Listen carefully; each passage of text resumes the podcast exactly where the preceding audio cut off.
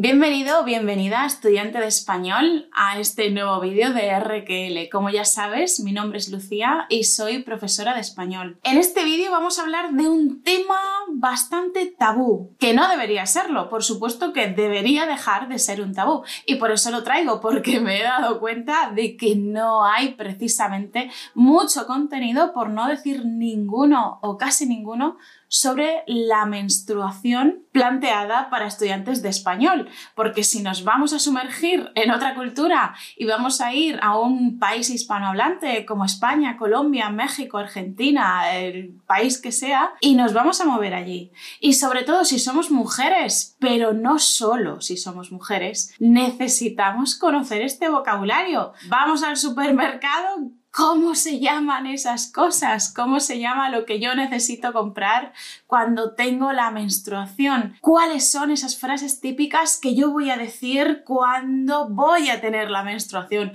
o todavía no la tengo? Y situaciones así. Y aunque no tengas la menstruación, también puede ser interesante para ti porque es algo que vas a escuchar y es interesante aprenderlo. Al final forma parte de una lengua y si quieres conocer la lengua de verdad, esto también necesitas saberlo. Por cierto, antes de seguir, te recuerdo que tienes la transcripción de todo este vídeo y ejercicios para practicar su contenido en la Academia de Español RQL. Te dejo el enlace en la descripción.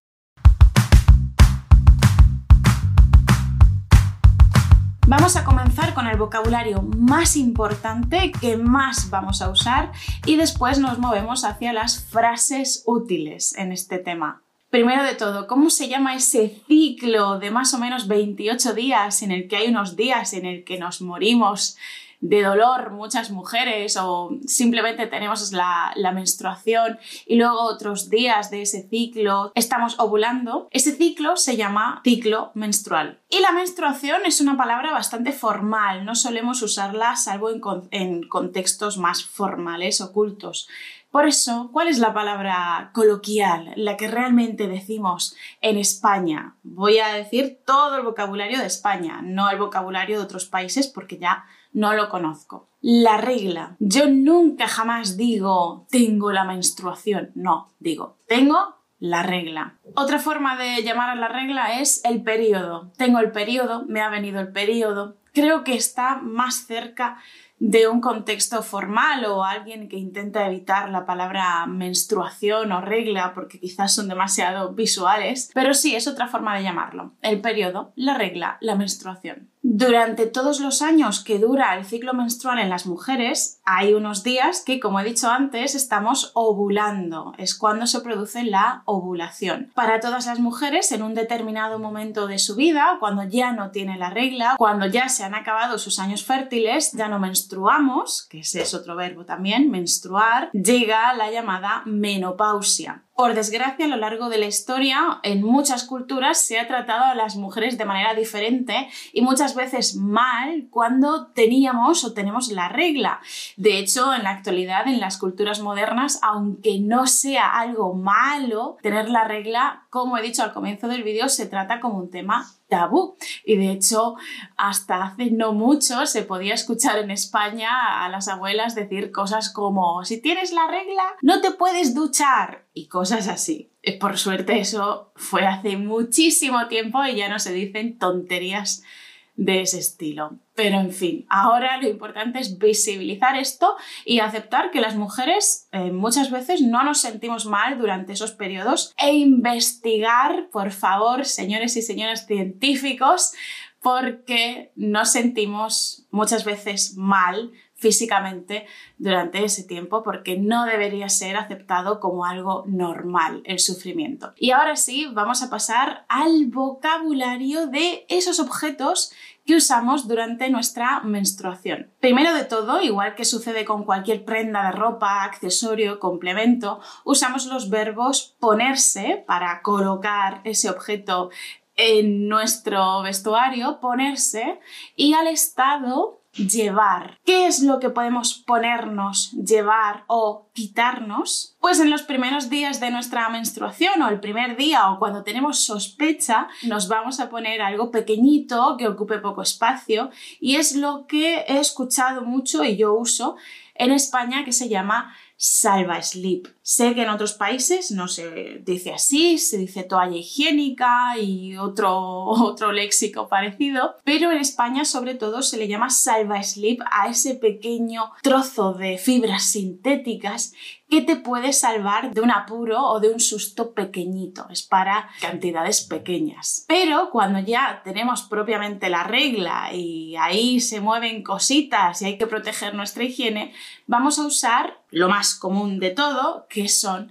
las compresas. Una compresa puede ser de día o de noche. Y esta distinción se hace porque por la noche va a estar muchas horas puesta y entonces necesitamos que sea más grande, más larga, ¿verdad? También las compresas tienen alas. Las alas de las compresas es lo que se agarra a la prenda interior femenina para tener menos movilidad. Entonces, lo más importante, compresa. El salva slip es algo menos usado quizá y que es más pequeñito, pero lo más importante, como digo, es la compresa, es lo que más se usa junto al tampón. El tampón con M es como un tapón sin M, como el tapón de una botella, porque se introduce y absorbe todo el líquido antes de salir. Es decir, no deja que el líquido salga como a una compresa, sino que lo absorbe antes de su salida. Pero actualmente hay una opción muchísimo más ecológica y se supone que muchísimo mejor porque las compresas no son tan higiénicas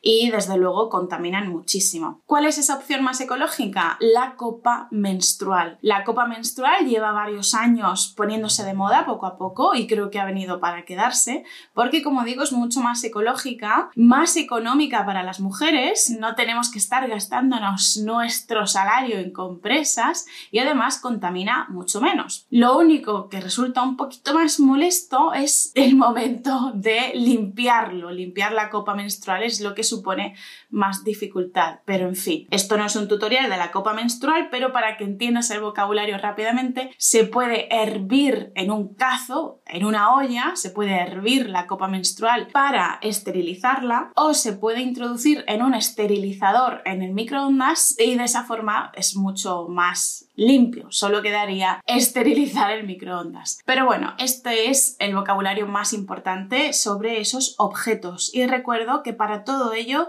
usamos ponerse, llevar y quitarse. Y después, por supuesto, tirar a la basura, tirar a la basura o en el caso de la copa menstrual no hay que tirarla, hay que esterilizarla. Nuestra menstruación puede ser de diferentes maneras o puede tener diferentes puntos. Cuando esto es un poco gráfico, espero que nadie se asuste, pero quiero que sepas cómo podemos hablar de nuestra menstruación. En nuestra menstruación en algún momento nos podemos llevar un susto cuando hay un nudo, como si fuera un nudo de mucha sangre, y lamento esta imagen gráfica, esta imagen tan, tan evidente, un nudo como de mucha sangre, eso es normal y se llama coágulo menstrual o coágulo de sangre y sabemos que estamos hablando en el contexto de la menstruación. Lo del coágulo es algo específico en algunos momentos de, de, la regla, pero además nuestra regla puede ser espesa o ligera. Si tenemos una menstruación espesa, significa que tenemos mucha sangre. Y si tenemos una menstruación ligera, significa que tenemos poquita sangre. Además, la sangre muchas veces tiene diferentes coloraciones.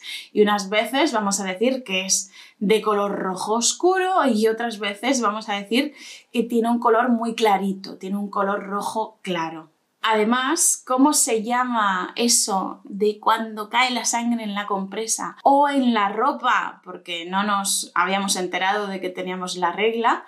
¿Cómo se llama eso? Eso es manchar. Podemos decir que nos hemos manchado. ¡Mierda! Se me ha olvidado que hoy me venía la regla y se me han manchado las bragas y los pantalones, por ejemplo. Pero también hablamos del manchado, sobre todo cuando hablemos en un contexto formal. Si vamos a la consulta del médico, podemos hablar del manchado. No vamos a hablar de tengo mucha sangre. No, tengo un manchado espeso o tengo un manchado muy ligero o he manchado muy poco durante mis últimas menstruaciones, por ejemplo. Por eso, como digo, mancharse puede ser involuntariamente en la ropa o puede ser manchar de verdad la, la compresa. es el hecho de que salga sangre, aparte de ensuciar. Son dos cosas diferentes, pero con una idea en común, ya sabes cuál, ¿no? Frases útiles que usamos cuando tenemos o no tenemos la regla. Primero de todo, podemos decir que tenemos un periodo regular. La médica nos puede preguntar, ¿tienes un periodo regular o irregular? Si tenemos un periodo irregular,